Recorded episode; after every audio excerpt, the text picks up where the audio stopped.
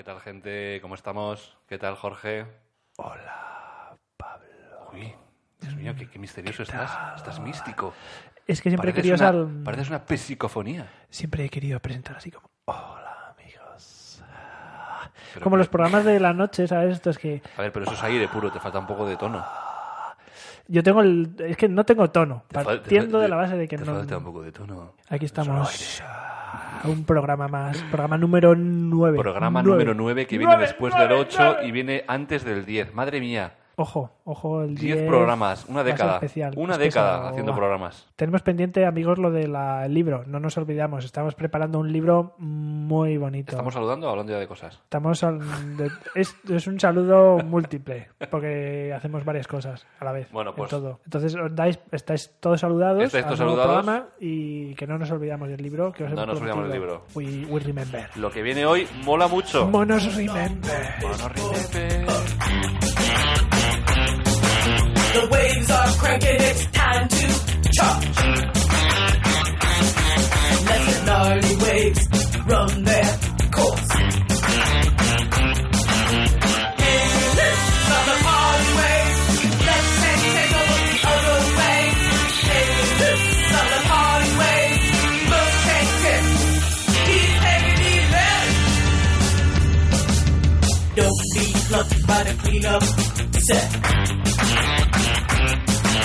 the Uber man pumping. Sir. Get to work, part of the fun.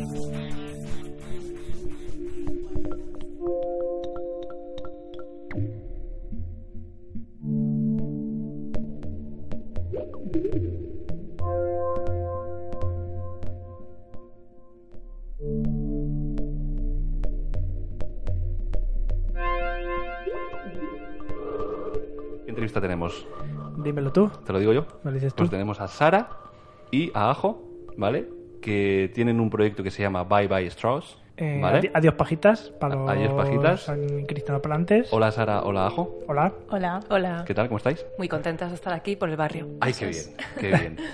Y nada, pues eh, es un proyectito que, que es muy interesante, muy bonito, ¿vale? Y lleváis ya, yo creo que lleváis tiempo, ¿no? Con esto. Mm, Bueno, yo creo que no llegamos ni al año. eh, Ni como, al año. Como tal, no.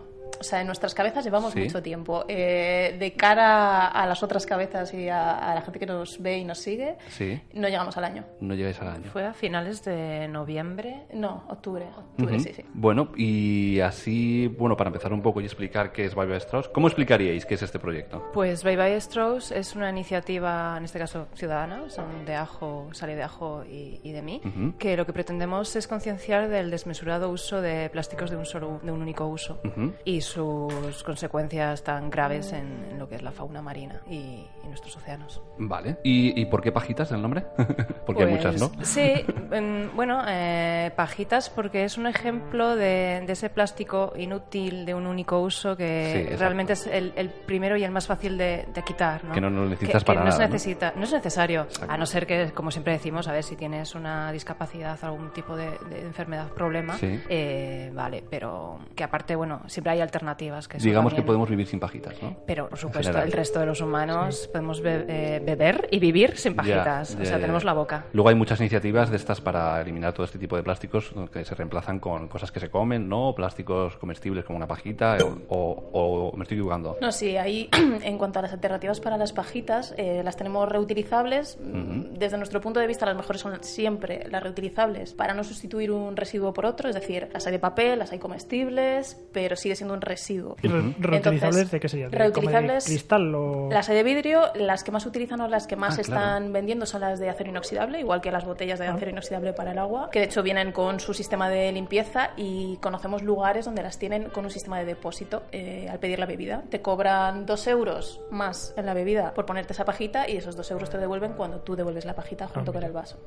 Desde nuestro punto de vista son las mejores. Hay otras. Hay incluso en España hay empresas que las hacen hasta de centeno. O sea, Ah, hay un montón de claro. sí, un montón de alternativas bastante buenas, mil veces mejor obviamente que el plástico.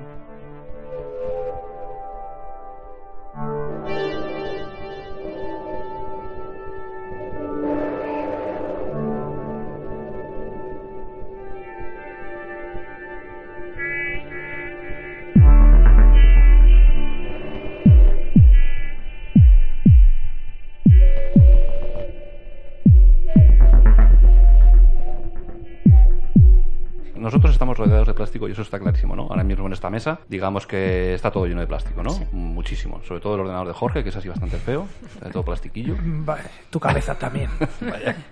Y digamos que al final el, el plástico que más usamos es el que al que más recurrimos, ¿no? Digamos es el que tiene el que tiene relación con, con nuestro día a día, que digamos lo que más consumimos es la comida, ¿no? Entiendo que al final todo lo que lleva a consumir plástico, porque un ordenador, bueno, no lo vas a tirar ni va a acabar en el mar probablemente o sí, ¿no? Pero esa bolsa de patatas, ese ese, esa- ese cubo de plástico, Yo las latas, todo esto es algo que consumimos día a día, ¿no? Y, y digamos que ese es el problema, no tanto el reciclaje, sino la propia producción del plástico, ¿no? Claro, en- nosotros, eh, bueno, lo que abogamos es que el, el mejor residuo es el que no se produce, ¿no? Exacto. Entonces es como, eh, sobre todo hablamos de plástico de, de un único uso. Es obvio que nuestra vida está llena de plástico y no podemos de repente, pues eso, que desaparezcan todas las sillas, las mesas, los ordenadores. Claro. Pero, pero sí que podemos hacer por, porque, por reducir o, o de que desaparezca directamente pues las bolsas de plástico, eh, todos estos envases inútiles que ves en el supermercado de que está la fruta cortada, pelada, Sí. metida en un envase de plástico. Yo he llegado a ver mm, plátanos pelados envasados. Sí, es que es, un, Que es como una ridículo, es en plan de cómprate el plátano y ya viene envasado Claro. Eso con es. su propia piel. Eso es. Pero es que es todo también unido al ritmo de vida que tenemos, ¿no? Eh, de todo rápido, todo ya, Cómodo. es como para tontos. ¿no? Es darnos como comodidades, Es comodidades falsas, ¿no? Eh, falsas que- digamos, por ejemplo, claro. me quiero hacer un caldo y en vez de irme a por una zanahoria, un puerro y un apio, pues tengo un paquetito absurdo con un corcho ahí malísimo y un plástico. Y Seguimos esperando tu cocido. Ya, Bueno, ahí lo al dejo, ahí lo final, como sigas así, te voy a hacer un cocido, ya lo verás. Claro, ese es el problema, pero también por eso el cambio, nosotras eh, lo, hacemos un llamamiento desde el cambio individual de cada persona y que, que- que quiere hacer eso en su día a día, quiere cambiar y así pues también las empresas se darán... Si, si no hay demanda, realmente pues, pues no, no vas a tenerlo. Claro, o sea que al final llega- va- vamos a, a lo mismo de siempre. O sea, todo esto es un tema de, de nuestro modo de vida, ¿no? O sea, Totalmente, capitalismo. tenemos capitalismo, o sea, vamos a- mucho más al consumo, fondo, es, es así. o supuesto, sea, por supuesto. es una cantidad de materiales que, que para envolver todo tipo de, de productos, que, o incluso la ropa, ¿no? La ropa lleva plástico. Sí, la ropa sintética, desde luego. De hecho, eh, se está empezando a hablar del tema de la problemática que hay con las microfibras Ajá. que vienen de las fibras sintéticas, que se- la verdad es que es un tema que va a empezar a salir y sobre todo va a empezar a preocupar mucho porque se cree que mm, con todo este tema de la problemática de la contaminación con el plástico Sí. es lo que más contamina en realidad porque tiene asociado una serie de, eh, de, de componentes, sobre todo las microfibras o cualquier microplástico, que son los contaminantes que ya están en el, en el mar, en el océano, desde hace muchísimos años. Los lo que se llaman los contaminantes orgánicos persistentes, los eh, metales pesados, es- son una- unos tóxicos que están ya en el agua y cuando entran en contacto con los microplásticos se adhieren a ellos y entonces esos microplásticos se vuelven eh, píldoras eh, hipertóxicas que afectan muchísimo a todo el ecosistema marino y luego de rebote a Y de nosotros, rebote a obviamente, nosotros. por supuesto. Van de uno a otro, claro. Eso es. Y es una cosa que está sucediendo en, en todos los hogares de todo el mundo todos los días cada vez que lavamos ropa que tiene fibras sintéticas. Ujú. Tenía yo, en relación a esto, lo voy a contar ahora porque viene a colación. Entonces, he encontrado una, una entrevista en una universidad, ¿no? Que creó un estudio en el que hacían un análisis de una comida normal que se comían, ¿no? Seguro que la sabéis, la habéis visto y tal.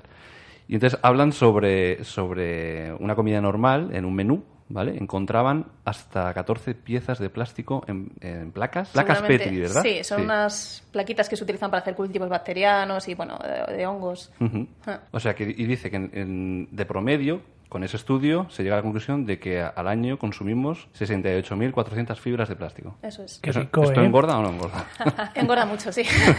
a ver, eh, de todas maneras, este estudio lo que revelaba no era, o sea, lo que se analizaba no era el plástico que estábamos comiendo que provenía de la comida, sino del plástico que provenía del ambiente, ambiente, en el momento que estábamos comiendo. Es decir, en ningún momento se analizaba si la carne, pescado, lechuga llevaba plástico, Ajá. sino todo lo que iba cayendo en los 20 minutos que duraba la comida de, pues, de la persona que estuviera haciendo el- experimento. Es decir, nosotros ahora mismo estamos respirando plásticos que ni siquiera vemos, sobre todo los que provienen ambiente, ¿no? efectivamente de la ropa, pero sobre todo de los muebles. O sea, si te das cuenta, eh, la mayoría de muebles de hoy en día eh, son de un material de- que es sintético. sí. Eso se va desgastando, las alfombras se van desgastando, las suelas de las zapatillas se van desgastando. Menos mal que aquí no hay mucho mueble en esta habitación. ¿no? Tenemos eh. cajas de momento. Pero todo bueno, muebles. Entonces, lo que, el, el resultado de este, de este estudio era de, de ese tipo de plástico, de lo que se estaba, mm, en el- lo que había en el ambiente. No de lo que teníamos delante en cuanto a comida. Que Y- también. Que también, que también, seguramente. exacto, exacto. Si llegan a haber analizado la comida, habría salido bastante más, supongo. sí, sí, sí. Supongo que antes de, me imagino que en, eh, en tiempos pasados, pues no,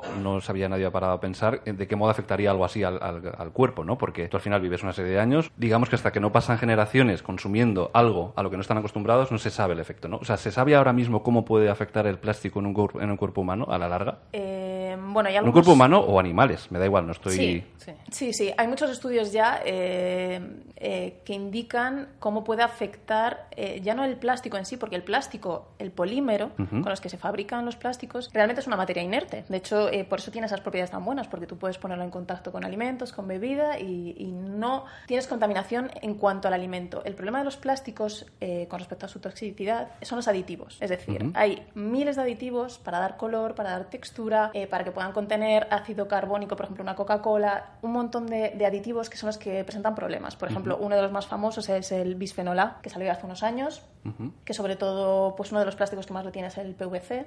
y, y eso sí que se comprobó, se han hecho muchísimos estudios donde se comprobó que realmente producían eh, disrupciones endocrinas. Es decir, esas sustancias eh, se hacen pasar como si fueran hormonas del organismo, me da igual que sean humanas o de, o de animales, y producían alteraciones bastante graves en los organismos que las, que las consumían o con los que estaban en contacto con ellos. Saltó la alarma porque, claro, por ejemplo, muchísimos artículos de bebé, las tetillas de biberones, Sí. chupetes, etcétera, etcétera, muchas estaban fabricadas con Claro. bisfenol A. Entonces, claro, Claro. en el momento que a nosotros nos toca lo nuestro, sobre todo si, se- si hablamos de niños, Exacto. salta la alarma, se hacen estudios y enseguida una sustancia se prohíbe. Exacto. Cuando hablamos de ballenas, de corales o de tortugas, mm, ya estamos algunos intentando que eso también tenga una visibilidad, pero hasta que no nos toca a nosotros no, no, no toca tanto. Pero no se saben las consecuencias de muchísimas Claro, de las muchísimas cosas. cosas. Está- incluso es- de una torre de, de telefonía móvil. Claro, claro. De cualquier Eso cosa. es. Exacto. Que no da cáncer, que todo es bueno, que no pasa nada. Pues hasta que no pasen 100 años Tú no lo sabremos. nada. Tú tienes una bien gorda ahí, por cierto. ¿No? Y mira cómo estoy. Así Está mal. un poco mal, sí.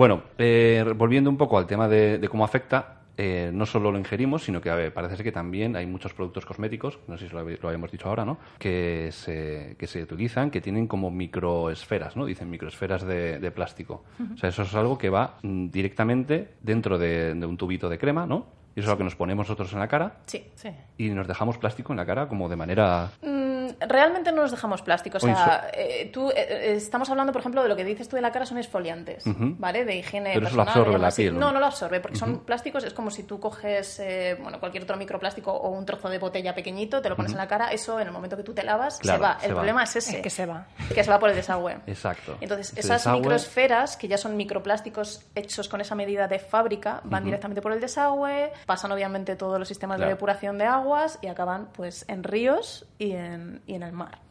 Y volviendo un poco a lo del reciclaje, se entiende que es un problema, ¿no? Porque en realidad, mm, por lo que se lee, el reciclaje parece bastante inefectivo, ¿no? En el- con el tema del plástico, sobre todo. A ver, sí, el tema del Bueno, perdona, puede- Sí. creo que puede funcionar, pero que no es del todo efectivo, ¿no? ¿O cómo es? Eh, claro, el tema del reciclaje es muy complejo y realmente tendríamos, siempre decimos, que, que- que hacer otro un programa o una charla solo concretamente con, con- con el tema del reciclaje.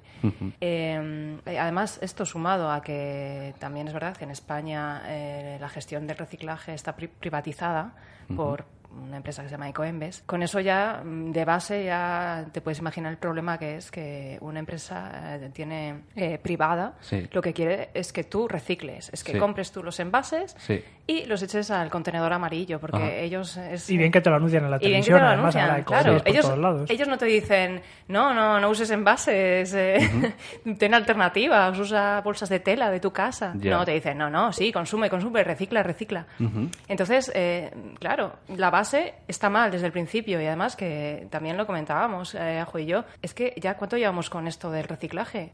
Pero es que no funciona. 30 años. Es que Mucho no funciona. Lo hemos intentado, no funciona. Yo he estado Funciona. leyendo estos días un poco, cerca del 70% de lo que se mete en un cubo amarillo es un reciclaje inefectivo, ¿no? Sí, Digamos eh, que es rechazado, creo que se llama. Sí. Y alrededor de un 20% o un 30% es mm, medio, medio posible reciclarlo, ¿no? Eso es. En, en España o en Europa en general, se, o sea, la tasa desde el punto de vista global es alta, es de un 30. A nos- a nosotras nos parece súper poco, Ajá. pero bueno, luego hay lugares donde se recicla a lo mejor un 9. Claro. ¿Cuál es el problema? Que hay unos plásticos que sí que son muy golosos a la hora de querer reciclar, Sí. pero luego, por ejemplo, tú metes cualquier plástico, un film, una bolsa.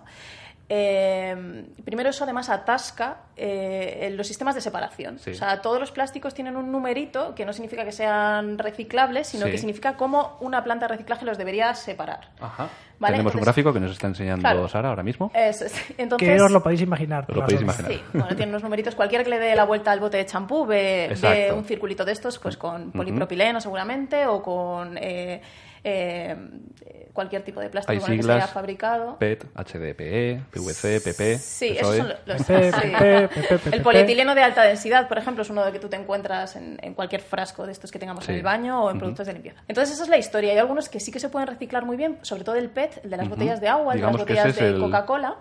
Eso es, pero luego hay otros, por ejemplo, un eh, polietileno de baja densidad, que son las bolsas estas que nos obligan a ponerle a la fruta en cualquier supermercado. Eso no se recicla. Primero, porque reciclarlo sería hipercaro. El plástico es el material más barato que nos podemos echar a la cara. O sea, fabricar eh, Ese es el sete- problema, 700.000 exactamente. bolsas es muchísimo más barato que reciclar seguramente tres de ellas. Y luego, por ejemplo, hay otros eh, artículos de un único uso que tienen dos materiales diferentes. Por ejemplo, un brick tiene cartón, aluminio, Ajá, sí. plástico en la parte interior, obviamente, para que el Sí, líquido no se salga. sí. O un vaso de café para llevar. Igual, todo el recubrimiento interior es de plástico. Entonces, separar eso es tan sumamente complejo y tan sumamente caro que no se recicla. Y no pero, pero sin embargo, luego, porque yo tengo siempre muchas dudas cuando va a tirar, cuando porque yo reciclo, tengo mis tres cajitas, Hmm. cajitas, bolsas, y es como, este plástico sí, pero no, eh, y luego además lo que dice eso, cuando tiene varias cosas, es como, No sabes intento dónde separar dejarlo. una cosa, Sí, no merece la pena. pero además los bricks es de lo de que siempre te siempre que te anuncio por la tele, Sí. el reciclaje, el brick es uno de Sí, los que los te dicen envases. bricks, envases de Sí. latas y, botellas, Mm. es como lo más mencionado Sí, siempre. eso es. Entonces dices, bueno, pues los bricks sí lo he hecho, que estoy seguro que sí. Claro, Claro. Pero claro, luego tiene, tiene parte que Ahí papel, habría que ¿no? investigar mucho. De hecho, estamos deseando que realmente este tipo de cosas eh, estén un poco más transparentes de cara a la sociedad, que se haga Sí. algún programa de radio, de tele o lo que sea, donde realmente dejen entrar a gente eh, independiente a, a ver cómo funciona y cómo se hace en España, en Madrid, y, y sobre todo analizar datos. O sea, hay datos que se pueden sacar de madrid.org, por ejemplo, de cómo se recicla y qué se recicla en la Comunidad de Madrid, o te vas al Principado de Asturias igual, que son públicos.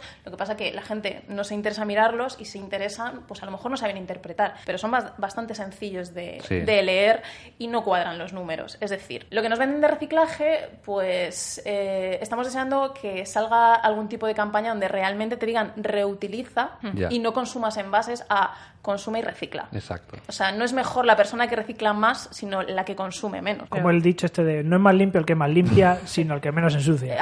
Eso, me lo Eso decía mi abuela cuando cocinaba muy yo. de madre, yo muy de cuando abuela. cocino monto una cocina que es que flipa, entonces me decía eso. Pero yo creo que esto va, va a ocurrir ya, porque una de las cosas que fue detonante y por el que todos los días estamos en, en las noticias oyendo el problema de los plásticos es que en enero, eh, cosa que nosotros porque estamos todo el día investigando, pero Sí. el gran público no sabe, antes eh, el plástico, nuestro plástico se lo llevaba China. Nuestro a plástico, el de sí. Estados Unidos, el de Inglaterra, el de Japón, Porque tiene menos restricciones, ¿no? Para, Ahí era para el quemar. todo, vale. Tienen menos restricciones Claro. para quemar ahí. Hasta que en enero China dijo, basta, no, volvemos a coger Está vuestro claro. plástico. ¿Qué pasa? Alarma, ¿qué hacemos con nuestro plástico?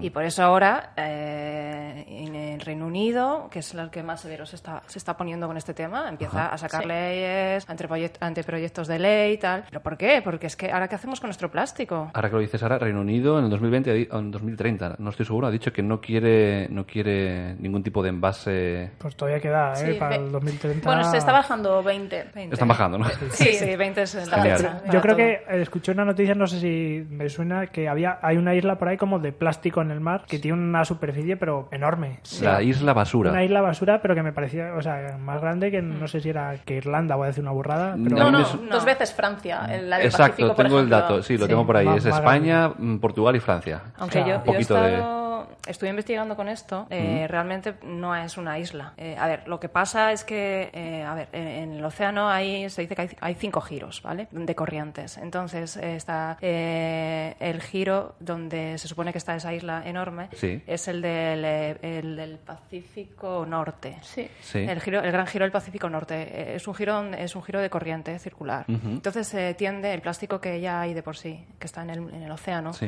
eh, cuando entra en estas corrientes, eh, pues se acumula, acumula. se acumula, se acumula en un giro infinito donde, bueno, mm, por ahí hay cifras de fechas de años que tardan en salir, pero no creemos, no creamos que, que va a salir de ahí, eso se queda. Entonces está como acumulado. Pero sa- salir de manera como... mm, eh, Que salga del- giro, de la Ah, corriente. de todas maneras, es incluso positivo, ¿no? Que esté acumulado, ¿o no? Quiero No. decir, para, si quisiéramos extraerlo, quiero decir. Bueno, eso ya sería un poco ciencia ficción, pero... Hay, hay iniciativas que quieren extraerlo, lo que pasa es que estamos hablando una cosa superficial. Ajá. Es decir, superficial en el sentido de superficie del agua, ¿no? Mm, O sea, estamos hablando de que aunque ese giro tenga esa extensión tan brutal, estamos hablando de solo el 15% del plástico flotante. Es decir, luego hay otro 15% que está en está columna abajo, de agua Ujú. y eh, se estima que el 70% ya está en fondos marinos. La media del mar son 3.600 Sí. metros de, me- de media. Luego Sí. ah, tienes la fosa de las Marianas que son 11.000, luego tienes otras zonas de plataforma continental más, más someras, ¿no? Entonces, eh, es cierto que es una barbaridad pensar en esa extensión de dos veces Francia eh, de plástico flotante, pero si te pones a pensar que eso es solo el 15%... Pero es peor todavía. Claro. Sí, sí, o sea... es Tap- muy grave. Tapamos la fosa de las Marianas a base de plástico y ya está. En eso están, Ah, ya en eso hay. están. se, están encontró, se, encontró en la Sí, fosa de las Marianas sí, sí. plástico. O sea, es que ya... Madre mía, es que te explota la cabeza. O sea, esto es una cosa. Muasco. Yo me acuerdo cuando estaba, fui de vacaciones a Vietnam hace ya unos años y un día estábamos de haciendo kayak Sí. por la bahía de Jalón. Y pasasteis por una islita. No, bueno, pasamos alrededor de las islas, pero tú ibas haciendo kayak y el agua este que en las postales es todo súper bonito y tal. Había una cantidad de mierda que te daba asco pasar por ahí. Claro. Ibas ahí como que no me caiga aquí porque mm, vamos. Pero una cantidad de plásticos y de, de- de mierda. O sea, es que era bastante asqueroso. Sí. Dices, ¿esto lo hemos dejado aquí nosotros? Pues, Solo no estaba. Bueno, Claro. y Vietnam y yo creo que los, los países más, como que Estados Unidos debe ser el mayor productor o derrochador. O sea, No, bueno. no, quizá no productor, no, pero el que Productor más. no. Ya. De los que más demanda, quizás sí, y dependiendo de qué tipo de plástico. O sea, el mayor productor es China, seguido de India, y luego me parece que estaban eh, Tailandia, Japón. O sea, el- eh, la Unión Europea producimos el 19% del total. Asia, Asia, lo que es el sudeste asiático, China, es- eh, ellos producen el 50%. El otro 50%, nosotros el 19%, Estados Unidos el 18%, que para que ser no. tan grande no es tanto. Y luego ya, pues algunos países de Latinoamérica y de África tienen, tienen menos producción. Lo que pasa es que sí que tenemos mucha demanda. Mucha demanda. Mucha demanda, claro. Por eso nos venía muy bien también lo de mandar plástico a China, que era su materia prima, Claro. súper barata y además unas condiciones laborables eh, que os podéis imaginar. Sí. De hecho, hay documentales incluso sobre el tema. Eh, claro, ellos vuelven a fundir ese plástico, nuestro plástico europeo y, y occidental, por llamarlo de alguna manera, y vuelven a fabricar todos los juguetes, eh, seguramente piezas de los ordenadores que tenemos aquí, de los micrófonos, están fabricados con, con ese tipo de plástico. Porque obviamente, además, una de las cosas que no se permite es que el plástico que vaya a utilizarse para contener eh, algo de alimentación no puede ser virgen. O sea, no puede ser virgen, al contrario, tiene que ser virgen por, por leyes sanitarias. Con lo cual, tú puedes reciclar plástico, pero jamás lo vas a poder utilizar para esa Para demanda eso, de, pl- de plástico que va a envolver alimentos. Ajá. Con lo cual, tú tienes que estar fabricando constantemente, Constantemente. plástico eh, a, través de plástico virgen. Entonces, bueno, pues se utiliza para cosas que van a durar más. Los, Claro. Todos los juguetes de China, obviamente China es el país que más juguetes produce, o de piezas de electrónica que produce, es con ese plástico. Los Lego, tío. Yo Los Lego. Lego. bueno, Pues luego luego se- todo, los se ha comprometido. ¿eh? a- Va a sacar piezas biodegradables. Es una de las últimas Anda. noticias. Se le están poniendo Bien, las pilas. bien.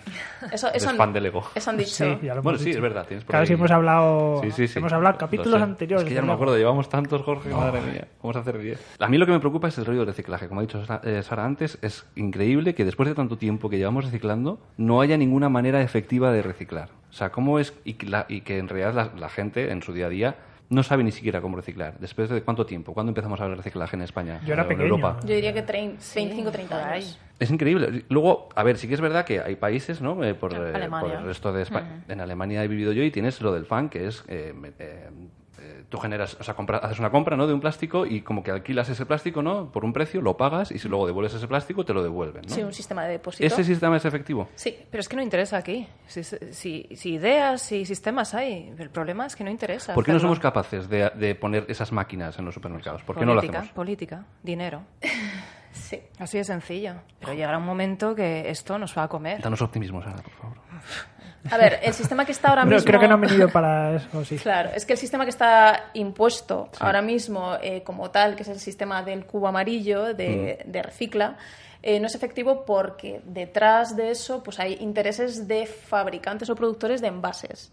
Entonces, si por ejemplo tuviésemos la alternativa como en otros países, Alemania por ejemplo es el país de Europa que más plástico demanda. El que Y a la más. vez puede el que- y que es más- el de los que más recicla, eh, por un lado, porque tiene sistemas de depósito y de- y devolución. Es decir, si tú premias al consumidor a devolver ese envase, ese envase no se convierte en un residuo, porque vuelve otra vez a, una, a un círculo de producción. Exacto. todo es al final cuestión de dinero, para unos o para otros. Efectivamente, sí, estoy convencida que si en España se pusiera eh, algo así, la gente no tira. la- Porque, a ver, hay parte de gente que no recicla, hay gente guarra que lo tira, porque lo vemos constantemente. O sea, te das un paseo y ves todo en el suelo. Y luego hay una mala gestión, una vez que tú has decidido mandar a reciclar las cosas, hay una mala gestión del residuo. Acaba en el mar o acaba en vertederos, etcétera, etcétera. Pero, por ejemplo, en Suiza eso no ocurre, en Alemania eso no ocurre. Yo he estado en, en los países nórdicos vas y tienen ese tipo de sistema. Y la gente guarda ese. Pero Sí, bueno, sí. se hacía en España con el vidrio hace unos años. Yo me Hombre, acuerdo claro cuando era sí. pequeña. Sí, sí. Y funcionaba. botellas, sí, es verdad. Entonces, eh, ¿por qué no se impone ese sistema? Pues por lo que ha comentado antes Sara, la privatización. Hay intentos, hay, ha habido intentos en la comunidad valenciana, cada vez tienen más fuerza, en Cataluña, en Baleares, y ya hay un empuje y una demanda social para que se imponga por lo menos otra alternativa a ver si funciona o no, que creemos que sí que funcionaría. Curioso como a veces nos empeñamos en no dar soluciones a cosas que están claras, ¿no? Porque somos gentuza a veces. y vosotras como mm, la plataforma Bye Bye Store. Exacto, vamos a eso. que ¿Cómo salváis océanos desde Madrid? Bueno, una de las cosas interesantes, eh, hablando de que vivimos en una ciudad no costera, es que el 80% de, de las basuras marinas provienen de tierra. Claro. Entonces, eh, eso no quita que, que tu vaso de plástico acabe en el océano. Entonces, eso también, eh, la gente tiene que ser muy consciente de eso. Que, claro, tú lo tiras al suelo, eso va a la alcantarilla, eso va al río y eso acaba en el, en el mar. Entonces, eh, bueno, ojalá viviéramos, Ajo y yo, Sí. en el mar, pero bueno, vivimos en Madrid y, bueno, pues desde aquí queremos simplemente, hacemos un- una labor de información, de, de concienciación, de, de intentar remover conciencias, de cambiar los hábitos, de sensibilizar y, bueno, y a través también de diferentes campañas que hacemos, pues lo vamos desarrollando lo mejor que podemos. ¿Y, y esas campañitas y estas acciones cómo son más concretamente? ¿Qué tipo de, de acciones hacéis? Pues mira, ahora la actual que estamos promoviendo es locales sin pajita, que pues vamos hablando con locales de hostelería, negocios de hostelería y mediante una carta con información de lo que está pasando, pues le invitamos a que, a que dejen sus pajitas de plástico y en el último caso pues que lo, lo sustituyan por una biodegradable, ¿no? Y vale, estamos contentas porque ya ha habido... ¿Lo acepta la gente? Ah, ¿Cómo lo reciben? Sí, ¿Sí? sí, ¿Se sí, involucran? lo, lo van, pero bueno, mm, despacio, la verdad. Sí, bueno, es que eh, sí que hay gente muy interesada. El problema está en que siempre nos preguntan que cómo creemos que va a reaccionar el cliente. O sea, le tienen más miedo. Al no tener una pajita. Efectivamente, Es que eso es ¿a, lo más- a- a qué le, a qué le va a decir un cliente que demande una pajita que, que no... O sea, estamos convencidas que prácticamente todo el mundo las quiere quitar, pero les da el miedo de... Es que cómo van a remover el tinto de verano. Cosas así, o sea... eh, pero sí que estamos teniendo buena repercusión. Ya tenemos unos cuantos que hemos anunciado, otros que tenemos en recámara para anunciar. Incluso uno de Costa Rica que nos contactó, que fue el último que hemos metido en la campaña. Y bueno, que estaban súper ilusionados. Y eso que en Costa Rica se están haciendo este tipo de alternativas, pero- o sea, de, de iniciativas, pero, pero les interesó la nuestra. Y En Cabo Verde también. en Cabo Verde vamos a empezar una eh, con una ONG además con la que yo estuve hace tiempo y, y vamos a ver si lo conseguimos. Y esto aquí, o sea, es es esfuerzo todo vuestro, Sí. de vuestras personas, no es trabajo ni, ni nada. No, no, Sara y yo, cada una tiene su trabajo de ocho horas independiente a esto y, y nada, y luego sacamos de nuestro tiempo tiempo extra, libre, eh, pues para hacer todo tipo de... La verdad es que es un currazo. ¿eh? No, es Porque como, es como un trabajo. Es como un trabajo. De sí. ocho horas. Sí, o más. O más, o más. Porque es leer mucho y también nos gusta mucho contrastar la información que posteamos, que, que además la intentamos redactar. Oh, Dios mío, eso, pero eso es, un- es una utopía en Internet. Leer y contrastar la información. No, pues sí. Qué locas estáis, por, por Dios. A mí me gusta, por, yo no sé si por mi formación o qué, pero sí que cada vez que sale una noticia y dicen, en un estudio, no sé qué, no sé cuántos, me gusta buscar el artículo. dónde? ¿Quién? Claro, me gusta buscar el artículo científico. Eso ¿Quién lo ha hecho? Eh, a ver cómo son. Y bueno, y al final sí que es cierto que te tragas mogollón de información que luego además hay que eh, traducir entre comillas para, para que sea de divulgación. Es decir, para que mi madre, eh, si lo lee por las mañanas cuando publicamos, pues que lo, que lo pueda entender. Y eso es un currazo. Y luego, pues las Mm. campañas que tenemos es contactar con mucha gente. eh, tenemos otras campañas. Sí, que- tenemos, por ejemplo, una que nos parece muy bonita, que fue de las primeras que hicimos y también muy importante, es una campaña que hacemos con artistas, eh, porque bueno, también creemos que el arte es una de las formas, un altavoz de difusión muy importante para llegar a la gente y se llama Artists Against Plastic. Y nada, simplemente pues ya tenemos como 50, 50 ilustradores, artistas, eh, mayormente nacionales, pero también tenemos internacionales, donde al principio contactábamos nosotras y con ellos y les, eh, pues nada, les, les comentábamos nuestra iniciativa y que si querían aportar su visión sobre la problemática mediante un- una ilustración. Y eso lo que hacemos es compartirlo, lo que queremos es viralizarlo. Sí. Y lo compartimos por, por Instagram, Sí. que es nuestro medio de comunicación, el que tenemos. Que lo sepáis, por favor, seguid Sí, a arroba Strauss. Beba y Strauss. Ahí está. No tenemos Facebook y la web está en construcción, pero vamos, Instagram es importante. Y, y nada, ellos, el artista también lo sube.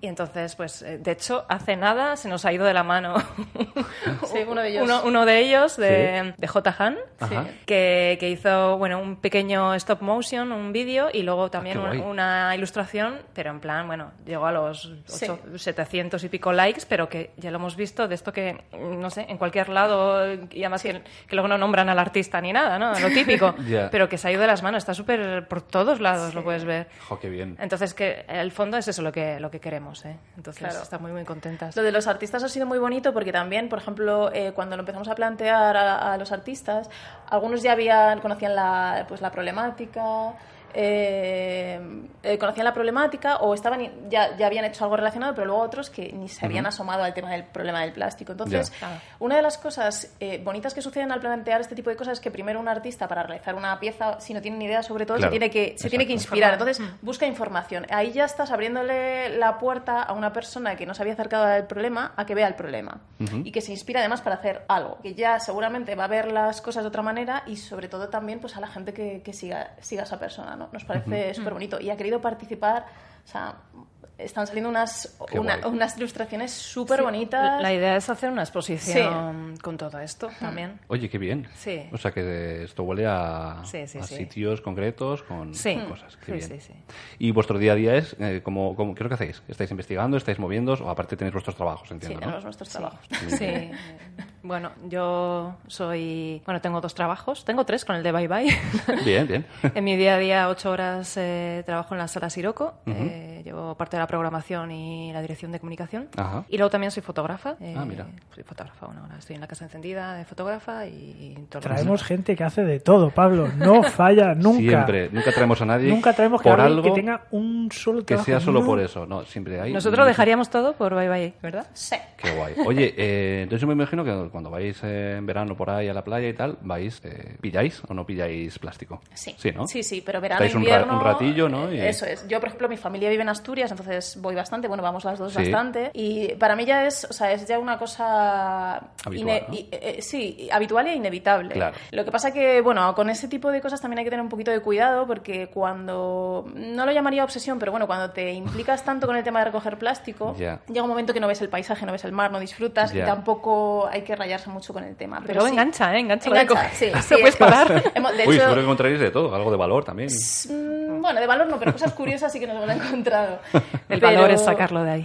Claro, Efectivamente. efectivamente. El valor es sacarlo de ahí. Lo que pasa es que nunca lo puedes sacar todo, entonces te quedas ahí. Es un ejercicio lo de coger plástico en la playa o en el río o en la montaña, que también lo hacemos nosotras aquí en Madrid. La verdad es que es un ejercicio que recomendamos mucho porque, aparte, de- que, que- que cuesta físicamente, ¿no? Sí. Acabas con la espalda doblada, coges peso, dependiendo de... No, Pues... pero tienes un pinchito de esos de... No, el pinchito Ah, no, bueno. no nos atrae el mucho, no Que Que el funciona pincho bien. es de plástico, Pablo. Es de plástico, sí.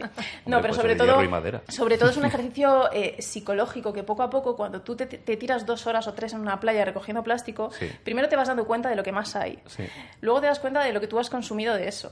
Eh, te empiezas a preguntar por qué está ahí. Eh, si somos unos guarros, si no ha Ya, habido ya, ya. una buena gestión. Es decir, por ejemplo, las dos últimas limpiezas de playa que organizamos, que convocamos, fueron en Asturias también, dos días seguidos. Pues a partir de mucha gente, saca- sacamos una barbaridad de plástico brutal y la gente lo decía. La gente decía, "Jo, es que es, es un ejercicio de, de ver realmente qué estamos consumiendo, si eso que estamos consumiendo es tan necesario, si nos lo quieren vender como necesario, por qué acaba en la playa.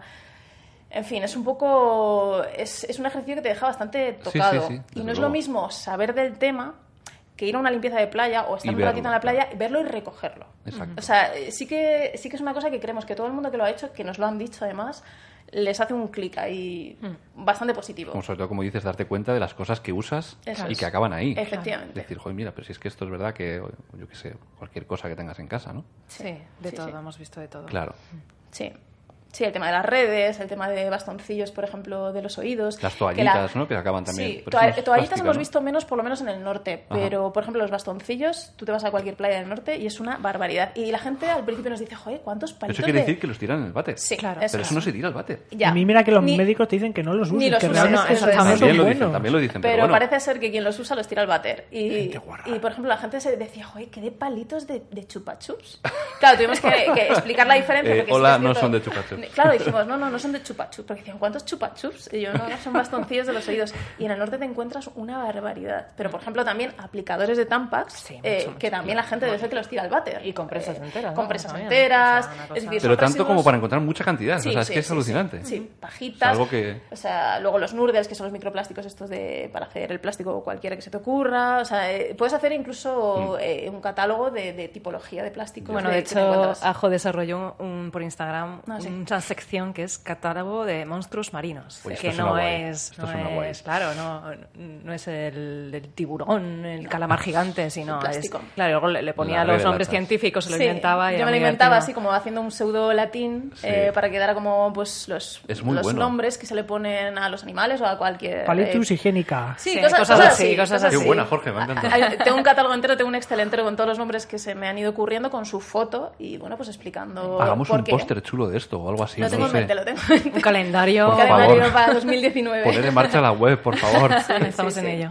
Los monstruos marinos son esos. Entonces, pues eso, lo de las limpiezas es muy bonito porque cuando acude la gente que acude simplemente porque ayudar, al final te das cuenta que se han llevado a casa otra cosa. Claro. Y luego intentamos también explicarles cosas bonitas porque creo que también dentro de toda la mierda que encontramos, encontramos pues eh, un huevo de tiburón o una cosa así que la gente ni siquiera eh, sabe lo que es, ¿no? Y son, cosas que aparecen porque eh, los tiburones, bueno, cuando abandonan el huevito, el huevito se suelta y Sí. acaba en la orilla de la playa como un resto más orgánico, Ajá. biodegradable, por suerte. Y entonces la gente pues lo ve pensando que es otra cosa. Entonces nos gusta también contarle a la gente las cosas chulas que se pueden ver en la playa. Claro. De hecho, en la última también encontramos un par de huevos de tiburón, uno de raya. Yo se lo iba explicando a la gente, la gente no lo sabía y bueno, pues ese tipo de cosas también, también Claro, molan. qué bonito. El, me entiendo que la, la mayor parte del plástico que hay en, en el océano, aparte de las del interior, la mayoría debe ser de las zonas costeras o de los propios humanos que van por el mar que generan plástico. O, 20% de actividades relacionadas con el mar, únicamente. O sea, lo que ha dicho antes 20% Sara, de sí, actividades o sea, de- mar. cuando estamos hablando, por ejemplo, de pesca o de residuos que tiran los barcos, Sí. Se pensaba No que antes todo el plástico tampoco. era mucho de, de- de ese origen Claro, y sin embargo ser. se ha calculado que es un 20. El, el 80, que es lo que ha dicho antes Sara, se refiere a tierra, es decir, da igual que sea costera, que sea una Ah, ciudad vale, como de Madrid. vale, era mi duda. Pensaba que era como que venía más del interior, entonces eso es lo que me llamaba la atención. Eh, Cuando hablamos Debe de- ser algo más eh, costero, eh, ¿no? ¿O no? eh, hay de todo, De todo. hay de todo, sí. Dependiendo de si viene por ríos, por ejemplo, industria costera eh, obviamente contaminaría mucho más. Mm, mala gestión de residuos en playa, por ejemplo, ahora eh, una última noticia que hemos leído esta semana es que la contaminación en costa, por ejemplo, en el Mediterráneo, se dispara un 40% en el momento que empieza la temporada turística. O sea, en, en el momento que llegamos a junio, el 40% sube en cuanto a contaminación por plásticos. Claro. Porque claro, hay en el Mediterráneo, por ejemplo, hay 200 millones de turistas al año Claro, que vienen. Y tienes chiringuitos donde te ponen tu vaso de cerveza de plástico, tu pajita de plástico. Eh, incluso ceniceros de plástico. Incluso, la- las sillas de Las plástico sillas de los hoteles que las tiran. Que la gente está muy loca. Borrachos y las tiran al agua, sí. En, Sí, en sí, la sí. Pedriza, Pero en ¿cómo- Madrid, ahí había en los ríos y en las pozas, Cosas de esas, sí. que había sillas de plástico de la gente. Por eso prohibieron bañarse en la pedriza. Sí, porque la supongo. gente es muy animal. Bueno, yo llegué a ver en la pedriza, en el río de la pedriza, a gente bañándose con jabón. Y estaban llenando de jabón todo el río. Sí, bueno, lo de la pedriza ha sido más por tema, eh, sobre todo, protector solar. Claro. Ah, mira. Protector solar, sí. Fíjate. Que además tiene mucho plástico, aparte de todo el aceitorro este que se ve en la superficie del Lo agua. que se ve, eh, lo que se ve en la playa. Sí, eso, igual, lo mismo. Sí, de hecho están prohibiéndolo en muchos sitios Ah, sí. ahora. En Hawái se ha prohibido, de hecho creo que lo hemos publicado Sí, esta mañana, ¿no? justo. Hablando de, de bronceador, bueno, de protectores solares sin plástico. eh, ¿Y, cu- y cuál es la alternativa a eso? hay, hay alternativas Hay con, con productos naturales, sí. O sea, de hecho, hay muchas alternativas que el problema que tienen es que te vienen en frasco de plástico y entonces ahora hay otra alternativa que viene siendo sin plástico en el contenido, pero también en el continente. Es decir, una lata de, de estas de aluminio. Como las de Nivea de toda la vida, Sí. Pues ahora hay muchas marcas que están sacando protectores solares y protectores solares naturales. Tienes eh, el aceite de coco, la manteca de karité, tienes el óxido de zinc, que simplemente es una película mineral que tú te pones en la piel y re- eso refleja la radiación solar de manera muy fuerte. En el momento que te metes en el agua, eso se va, es un mineral totalmente biodegradable. No es una crema líquida, o sea, Eso estamos es. hablando como de una pasta. Sí. Pones ahí potaje. Un potajito ahí. está. Antes, cuando hemos empezado el programa, eh, creo que Ajo ha dicho algo. eh, estábamos hablando de cómo se podría eliminar el plástico por completo y creo que ha dicho una, una pues alguien que había planteado una idea disparatada, ¿no? No, no, bueno, no disparatada. Eh, hay un montón de, digamos, de empresas, de iniciativas que están intentando buscar la supersolución.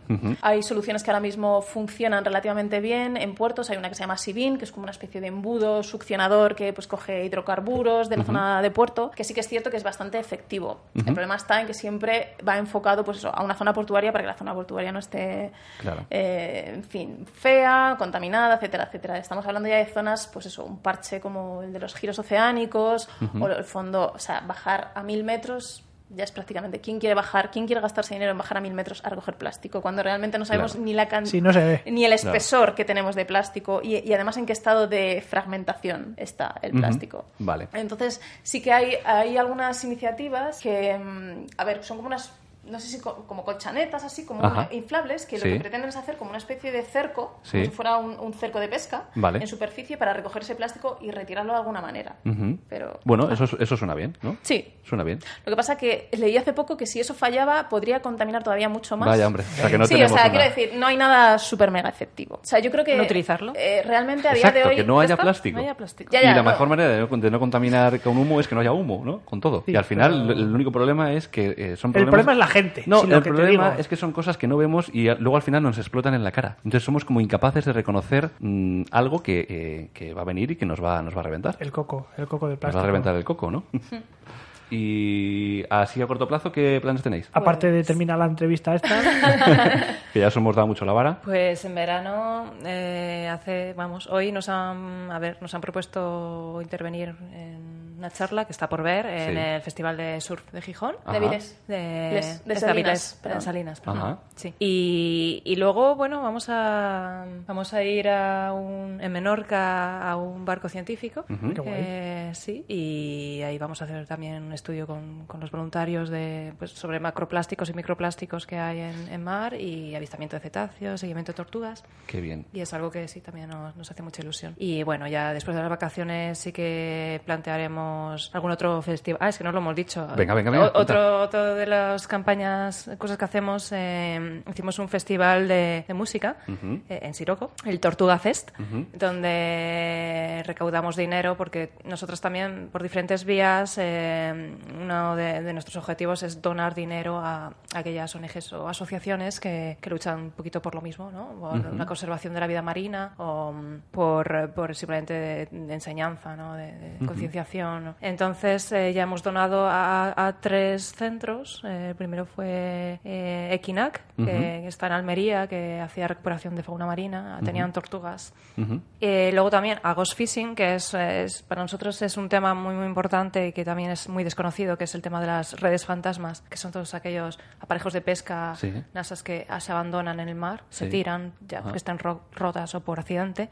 Y eso es algo que sigue pescando indefinidamente y es una barbaridad. Y aparte eh, constituye un porcentaje, Ajo sabe, el mayor que hay en- de plástico en el mar. Es por eso. Sí, sí, es una barbaridad. Es una de, en barbaridad. cuanto- o sea, además, eh, aparte de seguir eh, las redes fantasma, aparte de seguir pescando eternamente Sí. eh, eh, eh, organismos que no están eh, destinados al consumo humano, es decir, es una cosa que se pierde y obviamente ahí quedan atrapados muchos animales eh, con sus consecuencias. Si esos animales mueren, atraen a otros animales, depredadores o carroñeros que se quieren otra vez Claro. atrapados. Si nadie saca eso, Claro. eso es un problema gigantesco y de hecho se estima que hay unas eh, 640.000 toneladas, me parece que se van, eh, que hay de redes fantasma en, en todo el planeta. Y, y una de, los, de las ONGs, de organizaciones que se dedican a, a intentar solventar este problema es Ghost Fishing. La, Ajá. la sede española está en Costa Brava Sí. y nosotras hemos colaborado con ellos tanto con los donativos de una parte del Tortuga Fest, como por ejemplo ta- también donativos que les hemos hecho con las postales de nuestra iniciativa.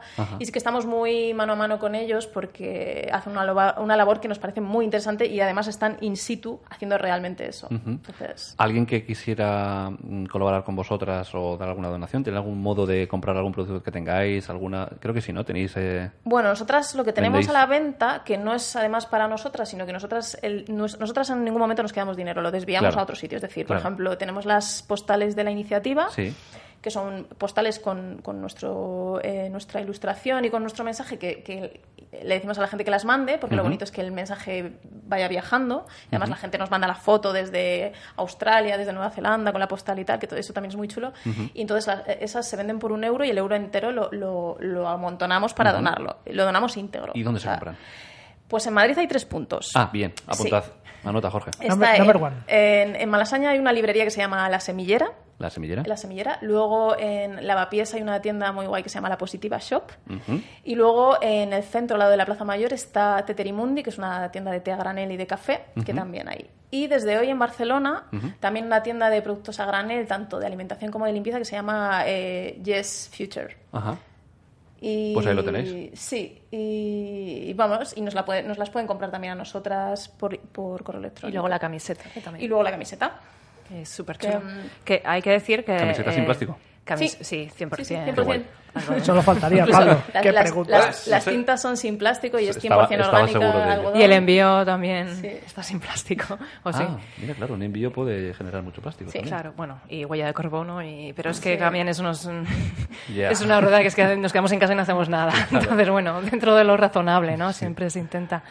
Y eh, por parte de la camiseta, ah, lo que iba a decir, que una cosa importante es que el diseño, nuestro diseño de la tortuga, lo hace Ajo. Es un artista, entonces... He visto el diseño de la tortuga. Es muy bonito. Es- Tenéis que es- buscarlo en sí. Instagram. Felicidades, Ajo. Muy Gracias, chulo. gracias. Te merece la pena comprar esa postal. ¿Compramos? Sí, todo el mundo se Claro. ha vuelto loco, ¿eh? Comprando la postal. Es que es muy Porque, bonita, la verdad. Además, la, la gente se pone ahí de... Se "No, pican. es que me la, se pican y la... Ah, pues yo la mando a Japón y que te manden una foto. Ah, o sea, tenemos, de hecho, estamos haciendo un mapa de a todos los puntos del planeta donde ha llegado la postal, porque la gente nos manda la foto, eso, en Nueva Zelanda, en Australia, en Tailandia, no sé qué. Y entonces es una manera que la gente, en cuanto les dices que la postal está ahí a la venta y que sobre todo es benéfica, Claro, pues se animan, pues claro. se animan y, compran 10 y mandan las 10 a la persona que tiene más lejos. Sí, a eh, Irán ha llegado, Irán, a sitios ah, así. al Círculo Polar Ártico, Círculo Polar. Hay que mandarlo para gente que no conozcas, que sería más guay. Sí, Claro. Eso, Sí. eso estaría bien. estaría Oye. ¿y hasta dónde queréis llegar con todo esto? ¿Qué expectativas tenéis o qué, qué queréis montar? ¿Qué, o queréis, ¿A dónde Que la ir? gente no consuma plástico, Pablo. No, pero me refiero, Bye no, eh, claro. Bye Bye Straws, ¿hasta dónde quiere, hasta dónde digamos? Pues hasta donde todo lo que se nos Hasta ocurra. donde se La verdad, Sí, estamos- sí. no, tenemos el objetivo lo tenemos claro pero dónde vamos a llegar no lo sabemos Claro. eso es verdad que hombre hemos visto que tanto el crecimiento que tenemos en redes sociales o sea Que no, no, lo imaginábamos ¿no? y, y cada vez nos, nos ofrecen más cosas o Sí, tenemos nos- más nos contactan nos mucho. contactan más y cosas muy bonitas de, de mensajes de gente que, que no se lo había planteado y desde que nos conoce pues ha cambiado el hábito Claro. pues para nosotras es ya un triunfo ¿no? y una meta Exacto, yo suena absurdo decirlo, pero yo desde que empecé a plantear esta entrevista con vosotras hablé con, bueno, Irati, todos conocéis a Irati en este programa, Irati nos puso en contacto con Ajo y tal, y, y desde ese momento sí que es verdad que empiezas a pensar, es absurdo, ¿no? Porque tú estás rodeado de plástico constantemente, Irati que nos habló de olores, para el que no Irati nos recuerde, habló de olores, perdonad, lab. sí, efectivamente. Eh, es, es, o sea, es, en realidad es todo, o sea, todo lo que tocas, todo Sí. lo que todo lo que ves, todo lo que, o sea, es como demasiado, es como excesivo, es como Sí. sobre todo teniendo en cuenta que es algo que, es- que se produce tanto, se consume tanto y al final dura tanto en realidad. Eso es, es que al final es O sea, como, dura muchísimo como una especie de monstruo efímero por un lado, porque eh, no hablamos, por ejemplo, a ver, tú te levantas por la mañana y lo primero que haces seguramente es darle al despertador,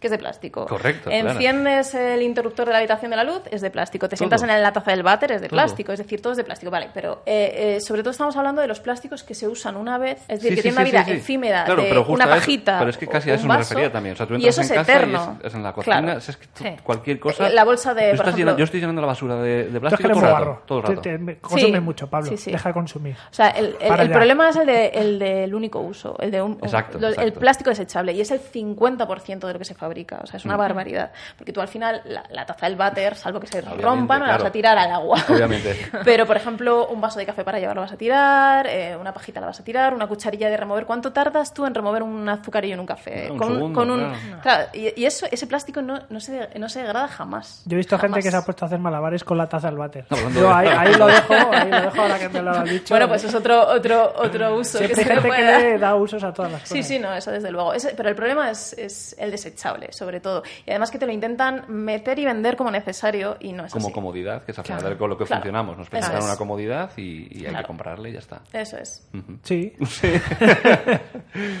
Ha sido muy bonito, es un proyecto muy apasionante. Yo invito a todos los que nos oyen que pues a seguirlas en, en Instagram. Y que dejéis de usar plásticos todo lo que podáis. Todo lo que podamos. Nosotros desde aquí vamos a intentarlo. Y porque cada año las playas estén más limpias. Ojalá. playas es algo simbólico porque al final es un poco lo que se ve, ¿no? Sí, Pero sí. el mar Sí. está horrible. Porque sabemos que nuestros oyentes son gente limpia y no van a pringar ni a tirar cosas, ¿eh?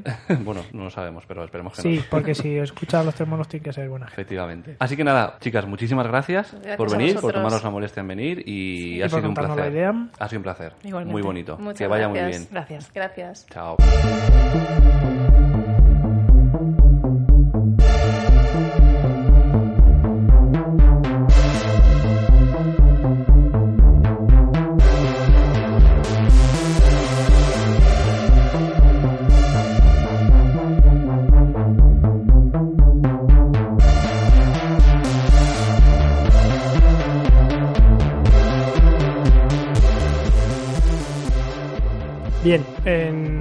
Jorge tenía algo que contarnos. Bueno, siempre eh, tengo que venir con cosas preparadas, ¿no? Para un programa que la gente parece que viene aquí a ¿qué? A escucharnos cosas interesantes. Claro, hombre. Como por ejemplo, Como si no hubiéramos hablado durante todo este rato de lo interesante que ha sido hablar con, con, con Ajo y con, y con Sara. Bien, ¿Sí o no? pues esta semana ha salido a la luz una noticia acerca de los teléfonos móviles, Sí. como los que tenemos todos. Sí. ¿Tú eres futbolero? Mm, no mucho, no demasiado. No, eso es más el tercer mono que nos falta hoy, Jesús. Eh, la aplicación de la Liga de Fútbol, Sí. ¿vale? Que la tiene instalada pues unas cuantas personitas. Resulta que eh, cuando tú te la instalas te, pre- te pregunta te- para permisos. ¿Me dejas que grabe cosas? No he entendido o- la pregunta. ¿Te, te pregunta qué? La aplicación, cuando instalas una aplicación en el móvil, te Sí. pregunta si le da- das Le das permiso para permisos para... X cosas. Efectivamente, ¿vale? sí. Pues hay uno de los permisos que si tú se lo das, resulta que la aplicación esta puede grabar audios cuando ella le apetezca. Ajá. ¿Sabes? Entonces se arma un poquito de revuelo porque al parecer Vale, creo que esto me está sonando. te está sonando, la han- ha salido las noticias. O yo, sea, lo que la tenía, gente... yo lo tenía preparado antes. ¿eh? Ya. Y entonces, cuando la gente está, en teoría esto lo utilizan, cuando la gente está en los bares, Sí. ¿vale? Para como un mecanismo de control de copyright. Porque se ponen a grabar las aplicaciones para ver si en el bar, si escucha que tiene el fútbol de fondo, Ya, ya, ya, ya entiendo. y como tiene la geolocalización de dónde estás, Pues vas allí y compruebas si están pagando los derechos. esa- están diciendo, a ver, en el bar Manoli de la calle mm, Trocotro está sonando el fútbol y esta persona en ese bar no tiene pagada la licencia. Me Uy, parece- uy, uy, uy. Me parece interesante lo que cuentas. Lo que pasa es que la gente claro. no, no sabe que le están escuchando, ¿no? Claro, grabar entonces- cualquier con- conversación. Ahí se supone que los de la liga han dicho que realmente ellos no están grabando, no guardan las grabaciones, sino Sí. que esto se procesa el audio del ordenador, se pro- vamos, el audio del teléfono se procesa informáticamente. Ya, pero eso da igual. Tú no estás dando ningún permiso para que te graben, ¿no? O probablemente Sí, sí, sí, ¿no? sí, o cuando, sea, cuando claro. lo das a aceptar, sí, ¿no? Unos permisos es para esto. Y entonces, claro, ha habido un poquito la gente de, uy, que me está grabando las conversaciones, pero ellos dicen que no, que no, que no, que conversaciones no graban, solo es para control. Solo lo que interesa, ya. ya, ya, ya. Exactamente. Supongo que tampoco les interesará el resto de cosas que no sean fútbol. Bueno, vete tú a saber. Bueno. Que no sé si yo últimamente lo- me lo planteo con varios amigos. Pues a mí lo que me preocupa es el fin- la finalidad de esto. La finalidad de esto, claro, es sacar caja de, pues eso, de los con- el derecho del copyright. O sea, con esto queda demostrado que sí es verdad que hay aplicaciones Que están controlando que ahí te y- están activando el micrófono constantemente. Sí, sí, ¿no? exactamente. Como los de la cámara de la webcam, que hay gente que se pone una pegatina negra para que no les graben. Yo en el portátil tengo tapada la webcam. Doy si fe, no te habías doy dado fe. cuenta. No Efectivamente, Jorge ahí tiene una, una pegatina muy un cutre celo. con un celo ahí puesto ahí pagando, tapando el, la cámara. Pues con los amigos, mm, yo llevo ya unos unas semanas preguntándome si el teléfono no nos escucha conversaciones, porque hay veces que el Facebook Sí. Te saca anuncios muy concretos sobre A mí me cuesta creer, me cuesta creer, sobre todo porque tú deberías ver una, una caída muy grande de la batería de tu dispositivo. Porque activar, Bueno, yo es que mi el teléfono micrófono últimamente- y que esté grabando eh, me parece muy complejo en realidad. Pues no, no, Mm. no, no es moco de pavo. Porque a nosotros últimamente me está sacando una publicidad muy concreta de cosas que dices, yo no he buscado esto, pero Vale. lo he hablado con alguien. ¿Y ¿Tú crees que te, lo- te analizan tu voz eh, con algún robot para que te detecte Mm, sí. ciertas palabras? hay- o, o te imagines a una persona concreta escuchando a Jorge? No, no, no, no, es, es todo automático, desde luego. No hay, no hay personitas detrás ahí como chinos. Ha dicho. mm, Me dejas leche". anonadado. Da bastante miedo este asunto. y. Uno ya no sabe dónde, dónde está mejor. Claro, y aquí te escuchan, nos escuchan a todos. Madre mía. Da miedico, da miedico, así que cuando instaléis aplicaciones, amigos, leer bien lo de los permisos y no le deis ahí permisos alegremente a todo. Ahí queda eso. Jorge mm, nos ha dado un consejo muy chulo. Un monoconsejo. Bueno, consejo. A ver, amigos. Hoy en Monos Consejos, Leeros las leeros condiciones. las condiciones legales de las cosas. Bueno, más cositas. Más cositas. Pues ahora que hablamos de, de monos, de monoconsejos, Mm, Ah, sí. monos, Sí. nuestros tres monos, Sí, te hacer una pregunta. Hazme una pregunta, Jorge, por favor. Estaba es deseando que me hicieras una pregunta. One question. Si te digo estos tres nombres, Mizaru, Kikazaru y Wazaru, ¿cómo te quedas? Yo diría que es vasco. diría, no lo sé.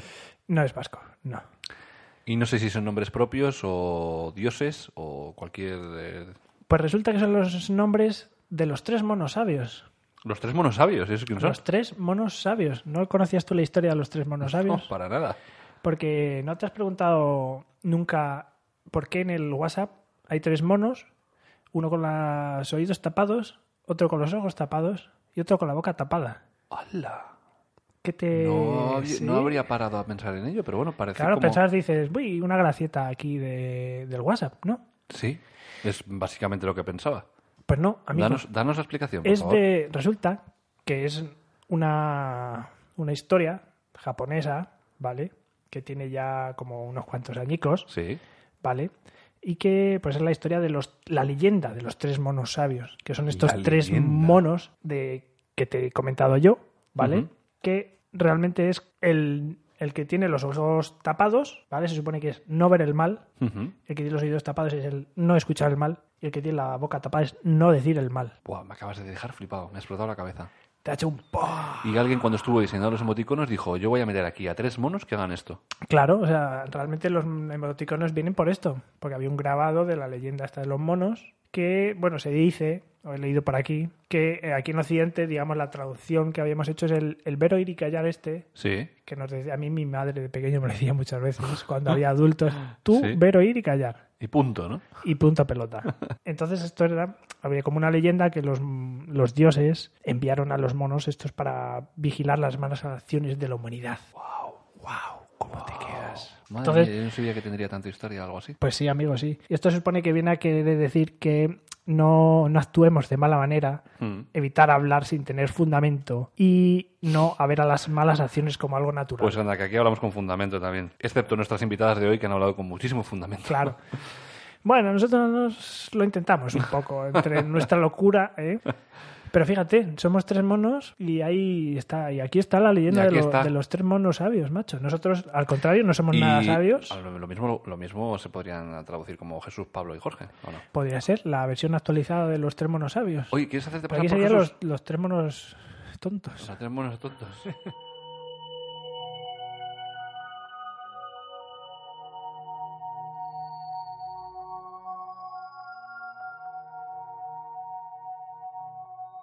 Creo que tienes una noticia de ciencia. I porque últimamente, como decías bien, eh, está habiendo mucho movimiento, ¿no? Con la ciencia y con el espacio. Que están descubriendo cositas nuevas all the time. No hay nada más mm, bonito que descubrir cosas relacionadas con el espacio Pero cada ojo, día. ojo, que es una noticia Grande. mm, importante de la NASA. ¿De qué me estás hablando, tío? ¿No te, ¿no te has enterado? La ¿cómo, NASA ¿Cómo puede en, ser que yo no me haya enterado de algo así? en Marte ha encontrado material orgánico. Ah, lo he oído, sí. Sí. Joder, Claro. ah, a ver. no, ah, no. Esto es como hablábamos antes con, con Ajo y Ah, con, con Ajo y no. con Sara. Los titulares venden mucho, pero bueno, luego hay otra gente diciendo que. mm, Un, un momento, eh. Cuidado, Cuidado. cuidado. Cuidado, no- Barras, cuidado. Pero bueno, cuenta, cuenta, cuenta, Jorge. Joder, es que ya me lo quitas así, ya me quitas el interés de los oyentes. No, no, no, no. Cuenta, cuenta, por favor. Vamos a ver, pues que hay en Marte que tiene, tiene el robotillo este que está sacando muestra de cosas, Sí. Pues ha encontrado muestras de material orgánico, El material rover. orgánico, pues que es carbono y oxígeno Y y, movidas. y movida de estas, que supone que eso es el, ma- la- es el material Sí. que da pie a que haya vida. Vale. Las condiciones óptimas para la vida. Claro, o sea, no es un material, no hay vida en sí mismo, pero Sí. es el material con el que se supone que en algún momento Podría haber habido vida. Podría, long time ago, porque esto lo ha encontrado en restos sedimentarios de hace millones de años, pero que es como una muestra de, hostia, igual aquí... Que podría haber habido vida o que se están dando las condiciones para que lo haya en un futuro. No, podía haber habido, porque es un resto de, an- de antes. Bueno, pero a lo mejor se está generando las condiciones para que la haya. Pues no, no es lo que dicen los expertos, lo que había. Pero bueno, es... mm, Bueno, pues es- sería alucinante mm, encontrar muestras de que ha habido vida en, en Marte. Claro, y bueno, ya si encuentran vida, ya la hostia, pero ya es mm, un poco probable. Hay una teoría que dice que, que la Tierra y los seres humanos, mm, o la vida en la Tierra, proviene de Marte, Bueno, de Marte o de, de otro de otro lugar. de otro lugar, de meteoritos también. Sí, no sé. Yo escuché que el, no sé, un porcentaje del de, uy, del DNA, iba a decir del DNI, del, ADN humano, como que no era de aquí, sino que podía ser De Cuenca. De, de Cuenca. Anda. Pero no sé, lo leí hace mucho, igual es mierda lo que estoy diciendo. Pero sí. Esto es el argumento de la película Alien en su versión Covenant, ¿no? Sí. Cuando encuentran su. Ah, bueno, sí. digamos que encuentran su- sus raíces, ¿no? Del, del ser humano, que es esa raza que vive De- en otro planeta. roots. De roots. Y ahí los Yo que- creo que tú eres de otro planeta. Dices, sí. Yo cada vez que te veo digo. Por mi cabeza Jorge, pepinada, mis rasgos blancos, ¿no? Por lo loco que estás. Dice, "Yo, este, este de aquí no, no puedo, Yo no creo que puedo ser, un- no puedo ser. llevas Tiene un- que ser de otro planeta. Llevas, llevas un Master Attack dentro. Sí. Yo creo que de un momento a otro vas a sacar una pistola láser Pues mira, o me vas a o, o me vas a me vas a coger la mente y me la vas a te la voy a chupar.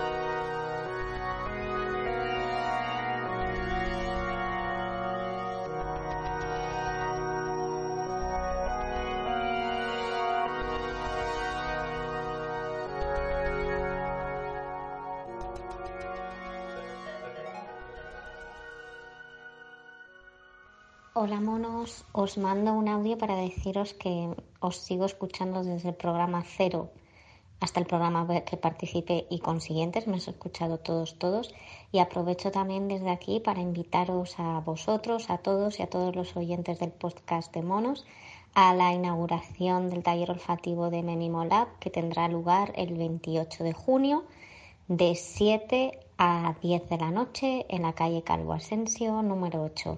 Habrá vinillos, cervezas y alguna que otra sorpresa olfativa.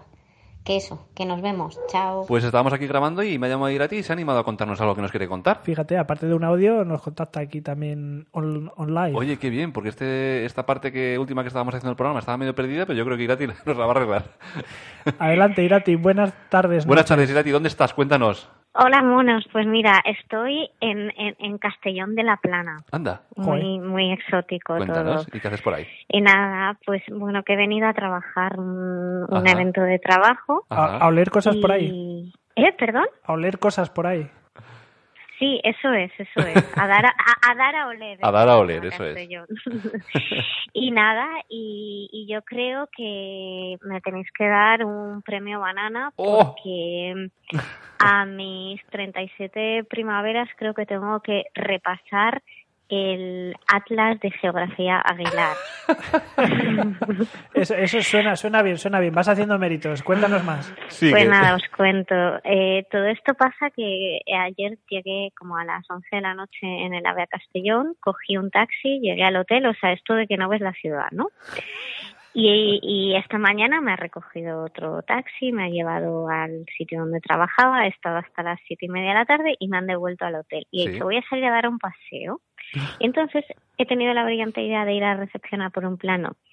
Y me, me han dicho, pues estás aquí, este es el centro. Y yo le he dicho, ¿y para ir a la playa y al paseo marítimo? Y me han mirado con cara de, ¿perdona? que no estás en la costa. Sí, tiene playa Castellón. Y me dicho, sí, con coche a 15 minutos conduciendo. Ojalá tuviéramos playa y yo. Pero no hay un paseo marítimo, encima he insistido. Y me han mirado como diciendo, eh, y encima no es extranjera, ¿sabes? Pues te voy a decir Y una cosa, nada, yo no y- tenía ni idea, ¿eh? Y me queda muy triste porque me he dado cuenta que no sabía nada de Castellón, ni siquiera si estaba en la costa o no. Pues Era un paseo y Ojo- no ojo quiero que, que- ningún cas- Y castellonense, o no sé cómo se dice, se ofenda. Pero he dicho, pues si en esta ciudad no hay nada. Pues no mira, casi te igual hoy te mejoro porque en cuanto has dicho estoy en Castellón, te iba a decir, ¿qué tal el mar por ahí? Ah, mira, Jorge iba a decirte qué tal, qué tal el mar. O sea, es- yo, a ver, yo, yo estaba también medio seguro, pero claro, supongo que les pasará a mucha gente. Porque además, gracioso. a ver, eh, eh, he, pecado de, de ¿sabes? De, este- de, de urbanita de la capital, ¿sabes? Como diciendo, porque cuando me decían, no, la playa está lejos, yo pensando, a ver, estas ciudades de provincia cuando dicen lejos son Claro. 15 minutos andando. Claro, yo y ya insistía, está. Pero bueno, pero un paseíto, ¿no? Hombre, me claro. y yo, no, no, no, no. Claro, es que 15 Y minutos en coche es una hora y media, a lo mejor, andando. Eh, Pues eso, pero ya he, insist- he insistido como dos o tres veces. Ay, qué gracia. Oye, qué bien. Pues nada, pues que... Pues nada. pues que te, que te lo pases bien en la playa. vaya, vaya, aquí no hay playa tampoco como en Madrid. que nada, que salga muy bien todo lo que te traes entre manos. Que sepas que hemos, Gracias, metido, chicos. hemos metido el audio que nos mandaste para, para ver si la gente se anima a ir a la inauguración. Nosotros Y iremos Genial. seguro. Nosotros iremos. Muy bien, me alegro un montón, chicos. Eso es. Y que... Bienvenidos sois. Muchas gracias. Y que, y que vaya bien, ¿vale? Por allí, por Castellón. Gracias, que termináis bien el programa. Igualmente, Irati, un besito. Un beso, Adiós. chao. Adiós. Bueno, amigos, muchísimas gracias por haber estado en el programa número Amigos 9. Y amigas y personas de todo Por favor, man- manteneros al loro porque Ojito, ojito, el cuidado programa lo que viene número la semana 10 que viene. va a ser súper bonito y no digo más. Y va a tener, vamos a tener aquí gente Va a ser muy especial. interesante, más Eso que es. nosotros, que no somos. Siempre son muy interesantes, siempre son muy interesantes, pero el programa que viene la semana que viene, Viene tiene un toque muy bonito. Un toque muy, muy guay. Eso es. Muchas gracias, Sara y Ajo, por haber eh, venido a- al programa. Nos han contado vuestra, entrevista. Y recordad, amigos, no, los plastiquicos hay que cuidar, hay Fuera que quitarlos. plásticos, quitarlos plásticos no. Madre mía de plástico que hay en esta habitación, Jorge, por favor. Ay, pues a ver cuando grabemos en tu estudio, amigo. Venga, amiguitos, preparaos para la semana que viene, el 10, 10, El 10, 10. 10. Y seguidnos por ahí, De Social Net, in the social networks. Tres Manos Radio. Un abrazo. Ah, Adiós. uh, uh, uh, uh, uh, uh. Eso es una ballena, eso. ¿Qué es eso? The waves are cranking, it's time to charge.